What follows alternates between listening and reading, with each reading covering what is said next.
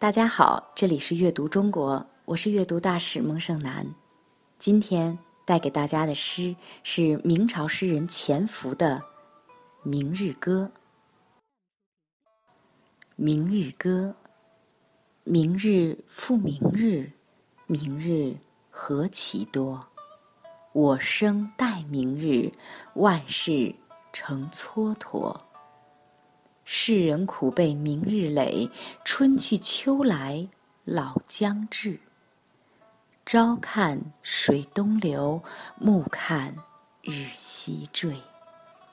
百年明日能几何？请君听我明日歌。明天又一个明天，明天何等的多。我的一生都在等待明日，什么事情都没有进展。世人和我一样，辛苦的被明天所累，一年年过去，马上就会老。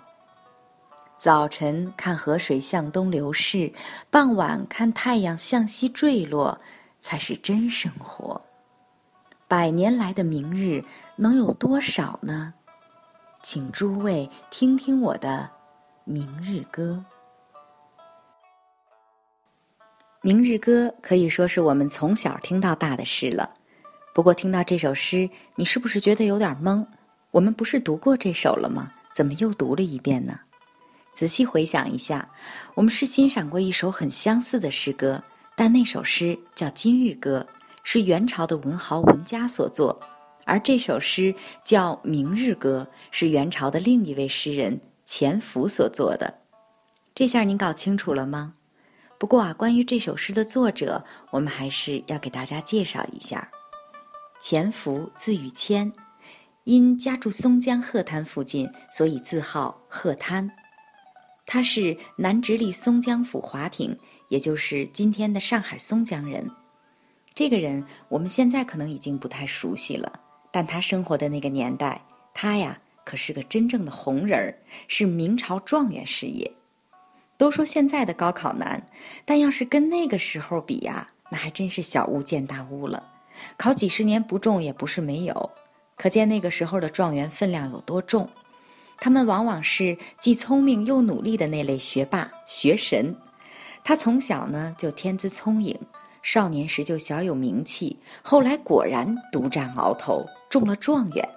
这样一个勤奋努力的人，对珍惜时间的感慨也就分外真切了。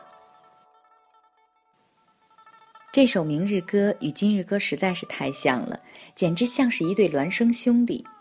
他们也都十分恳切地规劝人们要珍惜时间，因此啊，人们把这首诗与文家所作的《今日歌》《昨日歌》一起并称为“三日诗”。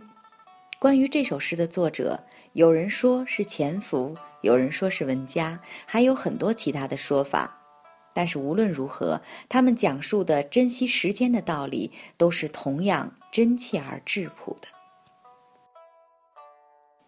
这首诗与今日诗十分相似，所以我们就不再逐句解读了。诵读整首诗，我们一起数一数，就会发现作者在短短的诗中七次提到了明日。这样频繁的明日，就是要反复告诫人们珍惜时间。今日的事情今日做，不要拖到明天，不要蹉跎岁月。诗歌的意思浅显，语言明白如画，说理通俗易懂，读下来倒像是一位有些唠叨却又十分慈祥的长者，跟在你的后面不住地嘱咐你，亲切又温暖。这个世界上有许多东西都能尽力争取，甚至是失而复得，只有时间难以挽留。人的生命只有一次，时间永不回头。今天的事儿拖明天，明天的事儿拖后天，时间就这么被一点一点的浪费掉了。今日事今日毕是多么的重要。明日歌自问世至今。数百年来，广为世人传颂，经久不衰。它和今日歌、昨日歌一起，以昨天、今天、明天的时空概念，感叹岁月的无情。但是作者们的字里行间没有消极悲观的情绪，反而充溢着对生命价值和对生活的热爱，鼓励世人珍惜今天，把握今天。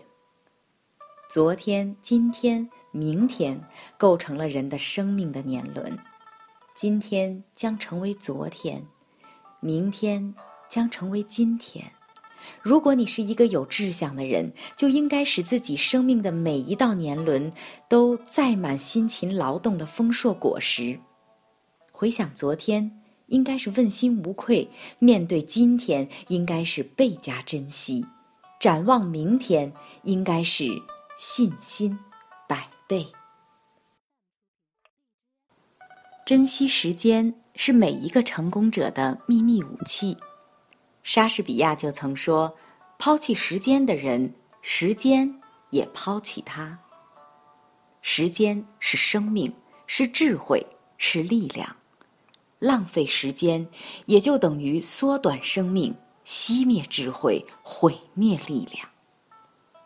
在时钟滴答滴答的声音中，让我们一起诵读这首诗，从中汲取古人的智慧和面向未来的力量吧。明日歌，潜伏。明日复明日，明日何其多。我生待明日，万事成蹉跎。世人苦悲明日累，春去秋来老将至。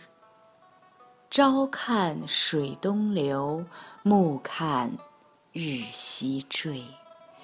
百年明日能几何？劝君听我明日歌。这里是阅读中国，我是阅读大使孟胜男，我们下期再见。